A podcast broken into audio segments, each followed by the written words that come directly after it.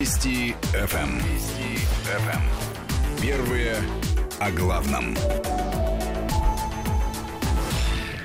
10 часов 7 минут, московское время. Всем доброе утро, кто слушает Вести ФМ. Отвечаю на многочисленные вопросы по поводу Дмитрия Куликова. Вернется совсем скоро. Формула смысла будет в эфире. Так что не переживайте, все в порядке.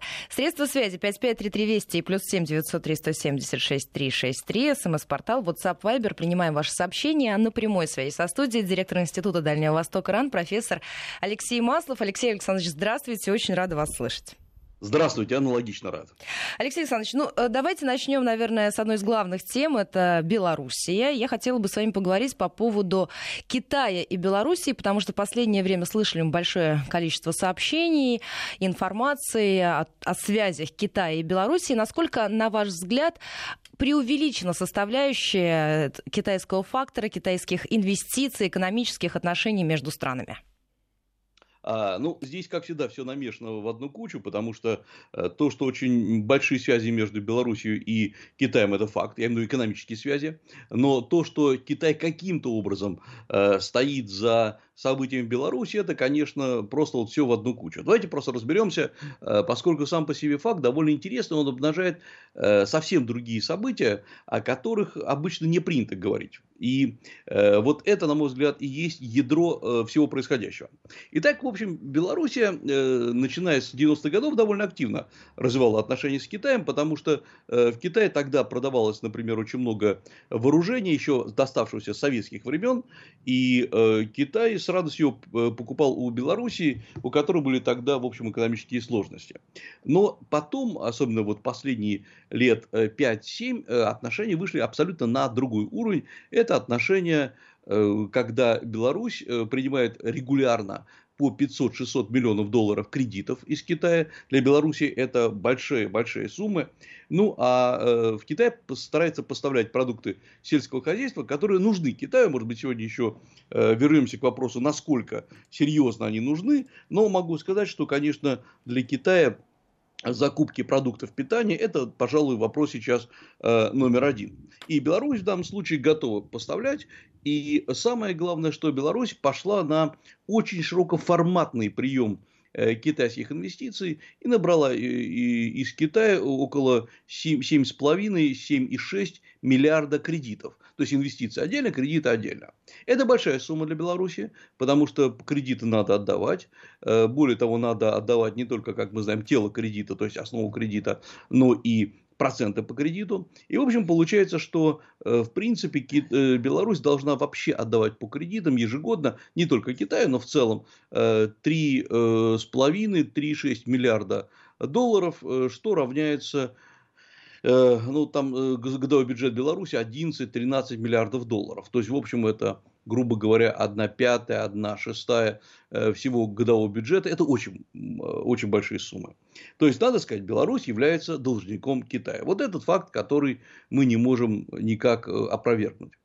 О чем это говорит? А говорит о том, что вообще Китай довольно активно идет в страны Восточной Европы и в страны бывшего советского лагеря идет очень активно по нескольким причинам.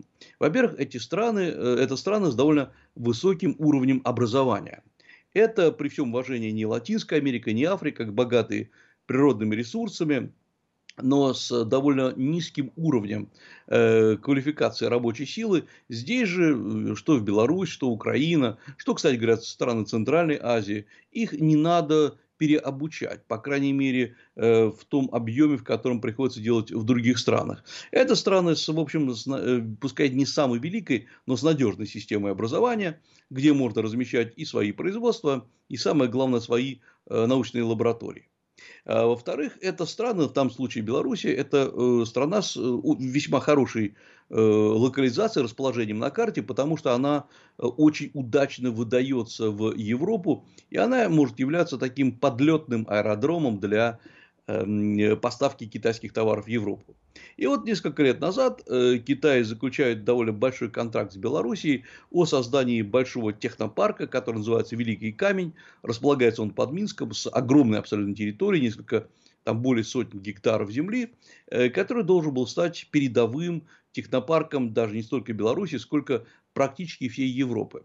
Насколько можно понять, это вообще э, должен был стать первым вынесенным технопарком с территории Китая на территорию э, Европы. И э, Беларусь очень э, сильно по этому поводу радовалась. Э, Лукашенко несколько раз там выступал по этому поводу, отмечал э, братский союз между Китаем и Белоруссией, и считалось, что именно там, в этом месте, будут расположены основные мощности по производству микроэлектроники, микрочипов к этой электронике, э, в том числе производство современных автомобилей, пускай по китайским технологиям, но именно тех, которые можно будет продавать как в Россию, так и на территорию Европы. То есть все выглядело очень хорошо. Но потом, как говорится, что-то не задалось. А не сдалось, на мой взгляд, все изначально, потому что, честно говоря, так более-менее зная, как действуют китайские экономисты, э, я понимаю, что э, изначально было понятно, что э, такие грандиозные планы по десятку причин не могут быть осуществлены вообще ни на территории Беларуси, ни вообще вот в настоящий момент на этой территории Земли. И э, Великий Камень начал, я имею в виду как технопарк, начал тормозиться. Он стал частью складских, э, складских вот помещений. Там это часть логистической структуры поставок э, китайской продукции в, в Европу. То есть, в общем, он не выстрелил, не взлетел, не стал самым-самым передовым технопарком Европы. Но э, кредиты были приняты, э, земля была выделена китайской стороне, и здесь начинает, наступает стандартная ситуация, как Китай действует во многих странах, где, на мой взгляд, нет глубокой экспертизы по поводу Китая, ну или, по крайней мере, тех экспертов, которые есть. А в Беларуси, кстати говоря, есть э, китаисты, есть подготовки китаистов. Я не вижу, чтобы они играли существенную роль в осмыслении этого процесса. В общем, э, Беларусь оказалась в долгах, как в шелках перед Китаем, э, но Белоруссия продолжала играть на между Китаем и Россией. Вот в прошлом году Россия не выделяет очередной транш кредита Кита... Белоруссии, там около 500 миллионов долларов. Э, Лукашенко тоже обращается к Китаю, Китай дает 600 миллионов. Вот такая вот, э, как говорится, разводка между э, Китаем и Россией. Причем и Китай, и Россия скромно промолчали в этом плане, то есть не стали бороться за Белоруссию, но в любом случае это вот Лукашенко подумал, что, наверное, поймал жар птицу за хвост, когда э, вот так вот э, лихо и хитро э, обманул Россию. Вы нам не даете, ну ничего, китайские товарищи нам дадут. Ну, во-первых, китайские товарищи э, действуют жестче, чем российские товарищи. Лукашенко может любить или не любить э, там лично э, российского президента, поклоняться ему или наоборот критиковать его. Но надо сказать, что э, правила игры Россия установила по поводу, по поводу Беларуси довольно очевидные. Э, мы вам поставляем, но вы уж будьте добры, все-таки будьте лояльны, по крайней мере, к русскому миру и к русской идее. Э, Китай э, действует по-другому. Китай часто за счет таких поступков загоняет страны в долговые ловушки, ну а в качестве компенсации э, размещает там потом свои те мощности, которые Китаю нужны. Ну и самое главное, страны становятся частью большого макроэкономического региона Китая. Э, это очень грамотная политика. Она э, политика продуманная. И самое главное, политика, которая постепенно формирует вот эту устойчивость самого по себе Китая. То есть Китай и его сателлиты. Да, страны не хотят и не будут признавать, что они являются сателлитами Китая, но э, вот когда иногда говорят, что вот Россия стала, это я уже не первый раз, даже вчера слышал, едва ли не колонией Китая, и зависит от Китая. Послушайте, Россия имеет положительное э, торговое сальдо с Китаем. То есть мы продаем в Китае больше, чем покупаем это, э, то есть у нас ситуация лучше, чем, с, э, чем у, э, у США который, по отношению к Китаю. Россия не набрала такого количества кредитов у Китая, как это сделала Беларусь. Э, и вот мы все время жалуемся на то, что китайских инвестиций в Россию мало. Да, их действительно очень мало, на мой взгляд недопустимо мало относительно того уровня российско-китайских отношений, о которых мы часто говорим, но мы не влезли в кредитную петлю с Китаем. Беларусь влезла в эту кредитную петлю. И поэтому э, здесь надо сказать, что э, вот это вот э, Китай, Китай очень обаятельная страна. Китай прекрасно проводит переговоры. Китай умеет э, завоевывать себе союзников, э, может говорить о великих идеях, и при этом подкреплять их деньгами. Но вот, скажем, с Белоруссию они подкрепили это деньгами, и Беларусь влезла в ту же самую ситуацию, в которую влезла Украина при Януковиче, когда тоже Э, ну, там, правда, ситуация была немного другая, э, брались деньги под поставки сельхозпродукции с Украины в Китай, ну, а по разным причинам, собственно, по причине полного развала тогда, в тот момент, экономической системы Украины, украинцы не, смог, не смогли поставить в Китай, если не ошибаюсь, там почти на 3 миллиарда долларов. И эти деньги, проще говоря, зависли. Да и Китай, да и Китай стал уроком, что надо смотреть, куда вкладываешь, насколько велика устойчивость местных э, правительств, и поэтому Китай вообще с 2016-2017 годов крайне аккуратно относится к тем странам, которые э, являются реципиентами его помощи. Вот таким образом, э, я думаю, что э, есть вот экономическая составляющая. Беларусь постепенно подпадает под влияние Китая как должник. Но при этом Стоит ли Китай за укреплением режима Лукашенко? Это хороший вопрос, потому что, по сути, постоянно появляются какие-то чудесные слухи, что э, Лукашенко либо сбежит в конце концов в Китай, либо вообще за событиями укрепления власти Лукашенко стоит лично Китай. Пока, честно говоря, ни прямо, ни косвенно. Но это выглядит мы... как вбросы откровенные, согласитесь. Ну, естественно. Но самое главное, понимаете, вот эти, это у нас есть две страны, которые во всем виноваты, то есть три страны, которые во всем виноваты. Это очевидно. Это США, Китай и Россия. Вот кто-нибудь из них должен был повлиять. Э, но, собственно говоря, вот посмотрим на политику Китая. Китаю, строго говоря, абсолютно все равно, кто будет президентом э, Белоруссии. Потому что Китай всегда наладит экономические связи, в конце концов придет новый президент, Китай все равно предъявит свои Э, требования по возврату кредитов или по реструктуризации кредитов и объявить о невозврате кредитов, предположим, э, то есть объявить дефолт по кредитам, но это расписаться в абсолютной экономической недееспособности страны. Вряд ли новый президент или старый президент э, это сделает. Поэтому Китай все равно, Лукашенко или кто-то другой, Китай к этому относится крайне спокойно.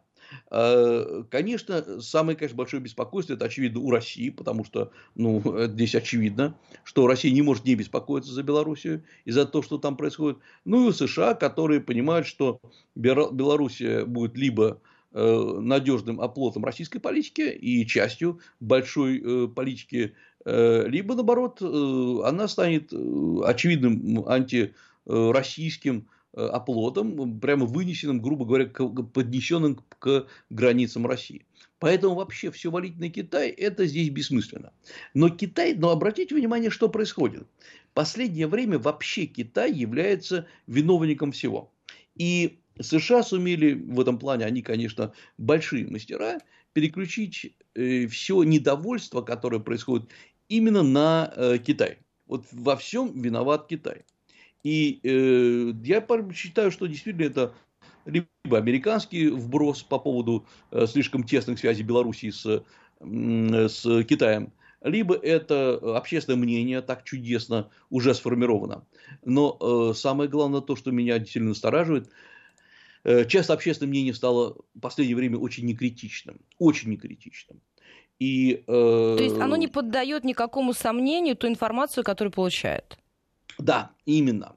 И э, при этом э, действительно без всяких проблем можно понять, э, есть ли реальные связи, нет ли реальных связей, стоит ли какое-то, в кавычках, китайское закулисье за э, белорусской проблемой. Но э, вот это на, вообще нас должно настораживать.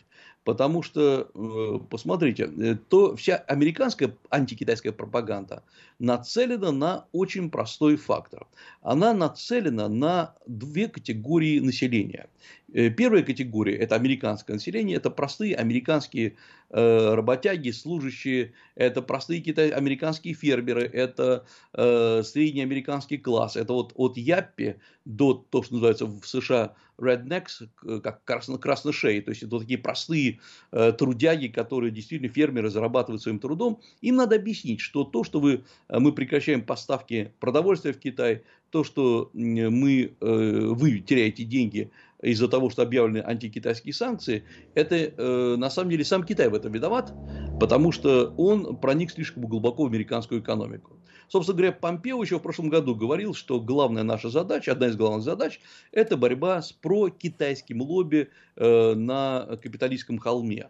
Это вот еще такая категория людей, которые, э, которые, по сути дела, были проводниками китайских идей. Это вот, вот в целом, это первая категория, на что нацелена эта пропаганда. Ну вот а, скажите, а ведь вслед за ТикТоком теперь не исключен запрет на работу крупнейшей компании Алибабы на территории Соединенных Штатов.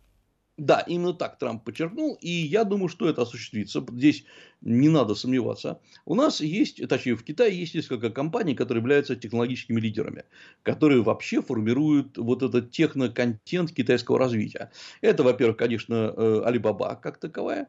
Э, это, э, причем со всеми службами Alibaba.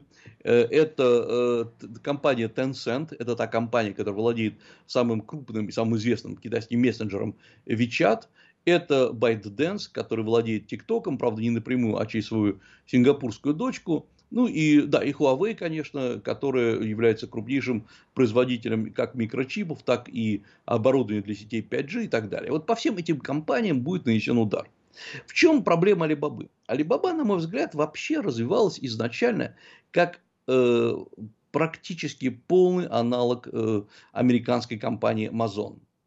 И э, повторяя все те же самые этапы развития, все те же самые подходы. То есть я напомню, что Alibaba изначально была компанией, которая обслуживала торговые площадки, электронные торговые площадки.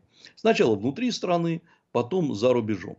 И Alibaba э, построила э, себя полностью по э, системе площадки Amazon, еще вот ранний Amazon, которая была еще лет 10 назад, когда на Amazon можно было, ну и до сих пор можно купить абсолютно любые товары. Все, от книг до продуктов питания. Alibaba сделала электронную покупку доступной и простой. И хотя на территории Китая работает целый ряд других электронных площадок. Кстати говоря, в Китае работает тот же самый американский Amazon. Э, так же, как Amazon работает и в Германии, и во Франции. Но, например, Amazon не пользуется никаким успехом э, в Китае, занимая какие-то там пару процентов от общего китайского рынка, что может быть, конечно, неплохо в, в абсолютных цифрах. Но э, почему он неудачен? Amazon, по сути дела, взял и перевел свой интерфейс на китайский язык. Он выглядит точно так же, как американский Amazon то есть проверенный годами, десятилетиями. Оказалось, что китайцы по-другому торгуют, по-другому покупают, им нужны другая цветовая гамма в интерфейсе. И э, Amazon, и Alibaba здесь, конечно, Amazon обошла. Но дальше Alibaba начала развиваться так же, как Amazon. То есть представлять еще массу услуг э, как на китайском рынке, так и на международном рынке. Э, во-первых, это электронные услуги. Во-вторых, Alibaba сумела сделать одни из самых лучших, я абсолютно в этом уверен, лучших в мире, скорее даже, э, площадок э, виртуальных офисов. То есть тех площадок, через которые вы можете управлять своими компаниями, э, находясь на большом расстоянии от них.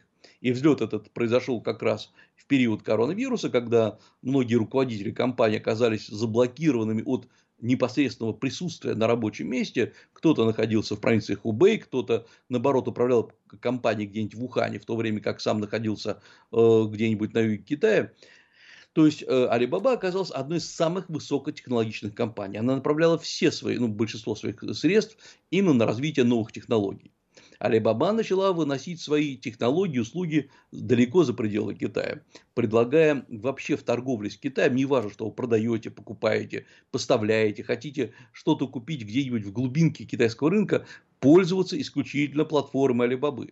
Посмотрите, какая э, реклама, сколько рекламы идет э, и Алиэкспресс, одного из подразделений Алибабы, Э, идет как на российском рынке, так такая же шла и на американском рынке. То есть Alibaba начала наносить удар по одному, ну, по столпу, по сути дела, американской электронной торговли по компании Amazon. А я напомню, что Безос, э, который руководитель Амазона, является, насколько я сейчас помню, самым богатым человеком в мире. То есть это... Да, и жена стала бывшей одной из самых богатых женщин мира после развода. Да? А, да, да, да. Ей ей повезло развестись. Э, да, э, вот. Э, ну, то есть, Алексей Александрович, то есть получилось, что они очень поздно осознали весь масштаб компании, которая оказалась на американском рынке. А, мне кажется, да. Более того, я э, еще лет 5 назад, 5-6 лет назад, когда уже было понятно, что куда движется Алибаба, я как-то на одной из американских конференций беседовал с американскими аналитиками и говорил, слушайте, ну вы же видите, что американская промышленность, национальные, национальные торговые площадки, они не защищены. Они, вот, как, вот как ни странно, Россия все время заботится о защите национальных интересов, там, а американские не защищены. Да ладно, говорили американцы, разве когда-нибудь Алибаба поднимется до такого уровня, как э? Вот, мол, Amazon выпускает нас не только продает какие-то товары, выпускает самые разные там читалки для книг, э, продает электронные книги, э, предлагает там сейчас продажу музыки, музыкальный контент, ну много чего. Разве когда-нибудь Алибаба обойдет? И вот Алибаба обошла. Честно говоря, по количеству услуг и сервисов, которые Alibaba предлагает, она далеко вышла за пределы Амазона. Я просто приведу всего лишь один пример. Именно Alibaba э, ввела э, систему под названием «Код здоровья». Код здоровья – это то, что выделялось э, китайским жителям сейчас в период коронавируса, когда у каждого в телефоне э, был такой светофор, зеленый, желтый, э, зеленый, желтый, красный, в зависимости от того, как этот человек общался с больными коронавирусом или был в тех регионах, где идет эпидемия. И вот этот код здоровья, который и до этого существовал, он раньше выдавался за 30 дней. Вот Алибаба сумел сделать так, что за один день человек получал свою полную, грубо говоря, историю болезни. Алибаба внедрила самую большую в мире платформу телемедицины, помимо этого. Э, и э, на эту э, платформу в феврале, в марте заходил, вдумайтесь в эту цифру, ежемесячно около миллиарда человек. Вот это и есть телемедицина, где вы могли получить платно или бесплатно самые разные консультации. Вот это и есть Алибаба. И, конечно, следующим шагом Алибабы был выход, должен был быть выход за рубеж. Но э, мы видим, что он сейчас носится удар. И ByteDance, э, компания, которая владеет ТикТоком, она даже по своему, несмотря на свою известность, она по своему оснащению, по своим достижениям даже рядом не стояла э, с таким гигантом, как Алибаба. Мы сейчас должны будем прерваться буквально на несколько минут. Сразу после новостей вернемся и продолжим. Средства связи 553320 и плюс 7 903 170 6363. Это наши эфирные координаты. Вижу все ваши сообщения, уважаемые радиослушатели. Напоминаю, на прямой своей со студией директор Института Дальнего Востока РАН, профессор Алексей Маслов. Сразу после выпуска новостей середины часа вернемся и продолжим. Вести ФМ. Эм. Вести ФМ. Эм. Первые о главном. 10 часов и уже почти 36 минут московское время. Мы продолжаем программу. И на прямой своей со студией, напоминаю слушателям, директор Института Дальнего Востока РАН, профессор Алексей Маслов. Алексей Александрович, а скажите, а насколько Китай беспокоит э, вот такая, ну, тяжелая фаза, я бы сказала, экономической войны, с учетом того, что вслед за ТикТоком может уйти и Алибаба, и, соответственно, это же такая серьезная потеря американского рынка? А Китай, на мой взгляд, очень беспокоит, но Китай до сих пор пока не подобрал э, тот ключик, каким образом можно разрешить эту проблему. Чего не хочет Китай? Китай вообще не хочет входить в конфронтацию. Э, вот даже на малую степень Китай не хочет э, выступать против США хотя бы вот как против политики США. Здесь надо пояснить, что США и Китай используют абсолютно разные подходы. В этом отличается э, различие вот той старой холодной войны, которая была когда-то между э, Советским Союзом и США, и нынешней между Китаем и США. Дело в том, что, в общем, тогда, в, э, в конце 40-х и вплоть до 80-х годов, Советский Союз и США обвиняли друг друга в одном и том же. В агрессивности, в желании начать ядерную войну, в создании анти, там, соответственно, советской или антиамериканской коалиции и так далее. То есть мы перебрасывались практически одними и теми же лозунгами. Здесь э, мы видим совсем другую ситуацию. США четко начали, начали бить Китай по поводу китайской идеологии. Э, э, то есть Помпео регулярно выступает и говорит о том, что во всем виноват коммунистическая, виновата коммунистическая партия Китая, что Си Цзиньпин исключительно основывается на э, тоталитарной коммунистической идее, которая не жизнеспособна. Э, Си Цзиньпин, э, Помпео призывает к тому, чтобы китайский народ поддержал его в этой критике Компартии. То есть он пытается вбить клин между э, партией и народом в Китае. Я напомню, что в Китае Компартия составляет более 90 миллионов человек, самая большая вообще политическая партия в мире. Эм, Помпео, ну и Трамп запугивают весь мир том, что Китай страшен не экономикой, не политикой, не расширением своим, а именно тем, что несет в мир коммунистическую идею. Хотя, честно говоря, Китай может во многом в чем обвинять, но никакой коммунистической пропаганды Китай не проводит, не занимается. Вряд ли кто-то слышал, что Китай пытался пропагандировать свои коммунистические идеи или вообще свои именно идеи э, в каких-то других странах мира. Такого не было. Но, э, как мы уже сказали, все базируется на том, на некритическом мышлении тех, на кого рассчитаны все эти лозунги. Что Китай хочет? Китай э, за последнюю, например, неделю неоднократно в, э, в лице своих официальных представителей выступал по поводу того, что, слушайте, ну давайте все это дело прекратим.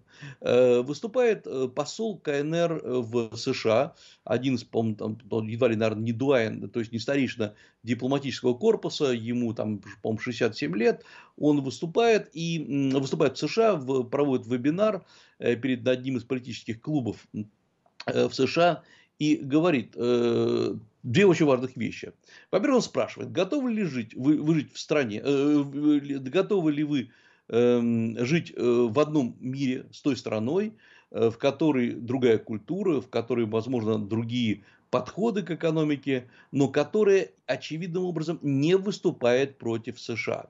То есть посол КНР в США подчеркивает, что э, Китай не выступает против США. Он другой. Он другой. Вот с этим надо, мол, смириться. С этим другим. Ну, казалось бы, такие вот э, вполне миролюбивые речи. Давайте там жить, сотрудничать. Но очень интересно, как были восприняты его слова. Подавляющее большинство слушателей сказали, ага, э, это абсолютно неискренние слова. Китай даже не понимает, насколько глубоко он погряз в своей пропаганде, э, то, что э, за этими миролюбивыми словами на самом деле скрывается агрессивная политика расширения влияния китайской экономики на весь мир. И все это лишь прикрытие, как говорить о том, что давайте помиримся. Э, выступает э, ни много ни мало замминистра иностранных дел КНР, который говорит, я в любой момент готов сесть за стол переговоров э, со своим американским визави и обсудить все проблемы. Но ведь никакого стола переговоров нету. То есть никто ничего не обсуждает. Министр иностранных дел Китая Ван И также заявляет, что мы готовы обсудить все назревшие проблемы и найти приемлемый выход. Но Парадокс ситуации заключается в том, что США не ищет никакого приемлемого выхода. То есть, э, вот как ни странно, мне кажется... Но им же выгодна вся эта история в целом. Для США, конечно, выгодно, потому что э, в США, вот я много раз об этом говорил, еще раз скажу, в США очень хорошие аналитики, которые очень грамотно занимаются американской проблемой. И они очень точно рассчитали, э, что Китай хорошо и бурно, успешно развивается тогда, когда нету конфронтации, когда есть спокойная мирная жизнь. Потому что Китай всегда пользуется торговыми путями, экономическими путями, торговыми организациями для того, чтобы нарастить свою мощь, международными организациями. Как только вот ему перекрывают эти ходы, Китай, то, что называется, заметался. Модель рассчитана на другое состояние мира. Модель рассчитана на то, что Китай э, с такой вежливой улыбкой расширяет свое экономическое влияние, размещает свои производства по всем странам мира, э, инвестирует, э, дает кредиты, открывает в том числе, кстати говоря, свой рынок для инвестиций. И вот эта система работает как открытая система, потому что из Китая сейчас идут э, капиталовложения, идут товары, а в Китай шли, по крайней мере, до последнего момента новые технологии. И вот сейчас Китай заметался, потому что если США перекрывают все основные каналы, если в том числе и из Китая нельзя выносить товары и услуги, вот вам проблема а, с Алибабой, проблема с Huawei, то как дальше вот в этой ситуации развиваться? И, конечно, Китаю это совсем не нужно. Посмотрите, что, например, с Huawei происходит. Это одна из, на мой взгляд, вообще поразительных историй. Вот буквально на днях, не знаю, мне кажется, эта новость прошла как-то особо незамеченной. Э, было, то есть э, идет новая волна давления на Huawei. Теперь Huawei э, не будет получать никак, телефоны компании Huawei не будут получать никаких новых систем Android, то есть а Huawei работает на Android, который принадлежит Google. Соответственно, не будет, по-моему, 13 августа закончилось соглашение. То есть телефоны будут работать только на старых системах, но старые системы не будут получать обновлений безопасности. Как следствие, в какого-то момента они вообще перестанут обновляться в том числе и приложения в этих телефонах перестанут обновляться. Казалось бы, ну такая вот техническая подробность, что здесь интересного. А интересно здесь то, что э, э, в Кит... э, вот эти телефоны из-за того, что в них стоит устаре... будет стоять в конце концов устаревшая дырявая система, они не будут закупаться другими странами мира. И Китай, конечно, разрабатывает свою систему, и Huawei об этом говорил еще в начале года. Но, понимаете, э, доверие к китайской системе, операционной системе э, довольно невелико сейчас. И таким образом США в очередной раз нанесли удар там, по развитию Huawei, по продажам Huawei. А, а Huawei, еще раз скажу, это один из тех лидеров, которые вошли в число передовых китайских компаний, нацеленных на прорыв на внешние рынки. И вот мы видим поразительную ситуацию. США сумели действительно заблокировать э, развитие Китая во внешний мир. И здесь вопрос заключается в следующем. Что, чего добиваются США? Э, понятно, что они блокируют Китай по, по всему контуру, понятно, что хотят э, удержать его и удержать его развитие, смести конкурента с, э, с, так сказать, с площадки, но здесь вопрос главный, какова конечная точка. Конечных точек может быть только две. Первая конечная точка, казалось бы, такая, вот которой сейчас добиваются США, это то, чтобы Китай оставался в тех границах и в тех рамках, когда Китай является э, ведущей страной Азии, но не составляет конкуренцию США ни в чем, вообще ни в чем. Ни в технологиях, ни в развитии, ни в тем более э, диктовке своей воли всему миру. Ну, это понятно, э, желание. Э, а вот второе, как многие сейчас, например, начинают говорить э, в США, вообще зачем нам тот Китай, который постоянно пытается развиваться с любой... От которого сплошные угрозы. Конечно. Вот давайте вот в принципе, есть там целые стратегические планы, почему бы не э, развалить Китай на две части. Это, кстати говоря, очень старый, старый план, честно скажу, как бы он смешной, смешным не казался, еще в 20-е годы 20 века даже некоторые деятели э, Коминтерна э, говорили, вы знаете, вот юг Китая это очень развитый, развитая территория, это то, что, то, что юж, южнее реки Янзы. Там совсем живут, живут другие люди с точки зрения подхода к бизнесу, к революции. Кстати говоря, большинство революций в Китае начиналось с юга Китая. То есть юг Китая, он почти ну, почти такой вот западный, вот с точки зрения бурления экономических и политических процессов. Это должна быть одна страна. А север Китая, э, застойный, чиновничий, такой вялый, вот это будет другая страна. И исторически Китай раскалывался по этим двум регионам, юг и север, и было, там были такие южные и северные царства, была династия там южная Сун, северная Сун, э, поэтому все это, все это уже было. Так может быть, пускай Китай расколется на вот такие вот государства. И как не смешно это точнее, не, невероятно это звучит, но я напомню, что э, чем прикрываются американские аналитики, говорят, ну, смотрите, кто же предполагал там в каком-нибудь 89 году, что через два года Великого Советского Союза просто не будет. Будет масса государств, между которыми окажутся многие противоречия. Так вот, что надо делать с Китаем. Так что я вообще думаю, что США ведут дело к тому, э, просто прощупывают почту, к стимулированию внутреннего конфликта в Китае, то есть, когда Китай не может уже в таком количестве продавать свои товары, выходить на внешний рынок, э, предлагать себя в качестве крупнейшей державы, вокруг которой собираются целые, целые экономические лагеря. Ну и во-вторых, э, то есть начнется социальное давление, социальное недовольствие, э, как, например, идет в Гонконге. Ну а вторым шагом это раскол Китая как минимум на север и юг. Э, еще раз говорю, это такие очень общие планы, но я не исключаю, что именно о них сейчас думают американские стратеги, поскольку нащупали слабую точку в Китае. Я не советник ни в коем случае там китайскому руководству, но вот мы не занятая такая вялая позиция, что давайте договоримся, ну давайте как-то поговорим. Она приводит лишь к тому, что американцы говорят, ну вот хорошо, вы пока тут собираетесь с нами переговаривать, мы еще перекроем как, путь какой-нибудь вашей компании. Почему Китай не хочет отвечать? Вот это самый главный вопрос, который часто задается. Почему он не ведет себя столь же жестко, как, например, э, повела себя Россия там, в 2014-2015 годах? Э, Но это а же потому... можно в, цел, в целом списать на э, постоянную такую аккуратную тактику Китая. Э, абсолютно точно. И так всегда было. И политическая культура Китая предусматривает то, что сила должна быть абсолютно мягкой, гибкой, не противоречивой. Не надо воевать, давайте договоримся. А Или над схваткой. Или над схваткой, да.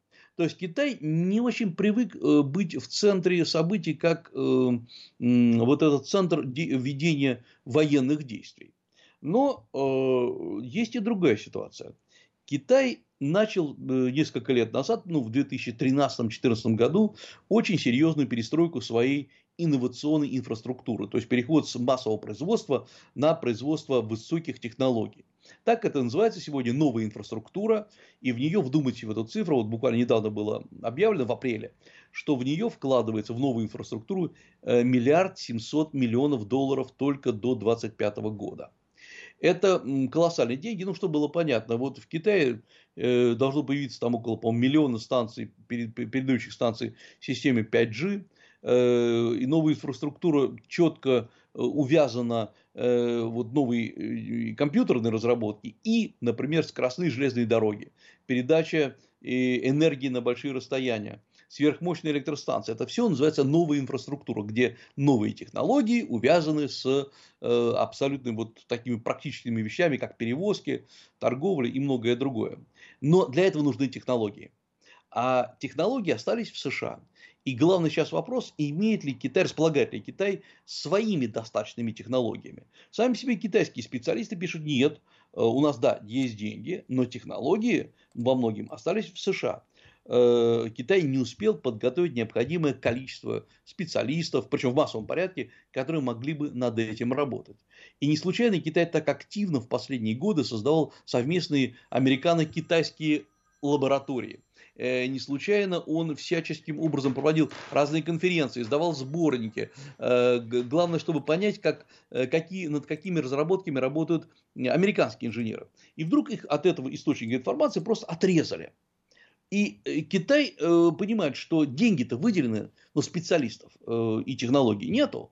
Э, Китай уже начал в массовом порядке объявлять набор новых э, специалистов, выделяя очень большие деньги в других странах мира, в том числе, например, э, пытается найти специалистов в Южной Корее, многим российским специалистам приходят интересные предложения, в кавычках, поработать в Китае, кстати говоря, за немалые деньги, надо сказать, что Китай в этом плане очень хорошо платит, но э, сейчас Китай понимает, что если у него нет технологий, то с этими деньгами делать нечего. Э, это вот э, такая же ситуация будет, как когда-то была, например, в Ираке, который располагал, располагал колоссальными деньгами, но вынужден был покупать специалистов, разработчиков там по многим э, вопросам э, в других странах мира. Вот поэтому Китай, э, в этот взлет Китая оборвали в тот момент, когда Китай этого не ожидал. Китаю надо было потянуть время. Собственно, то, что сейчас Китай делает, он тянет время.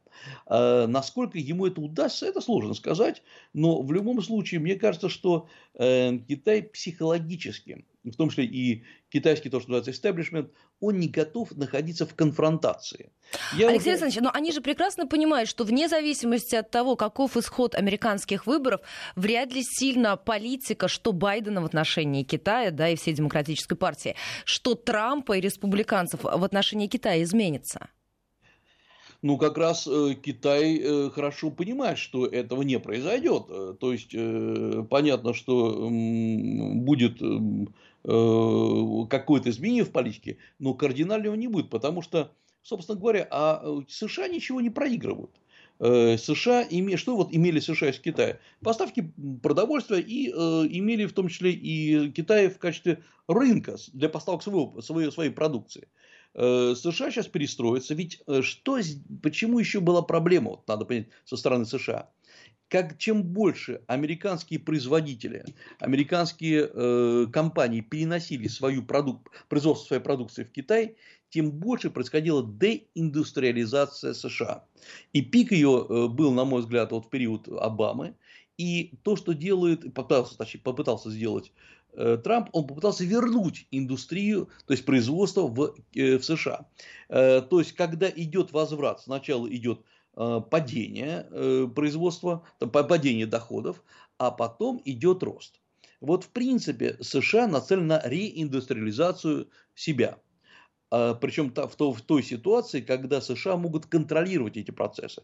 Это не обязательно, что вся американская продукция будет вообще 100% перетенена э, в США. Э, ну, мы видим, что, например, э, та же самая Apple переносит производство продукции в Индию в основном.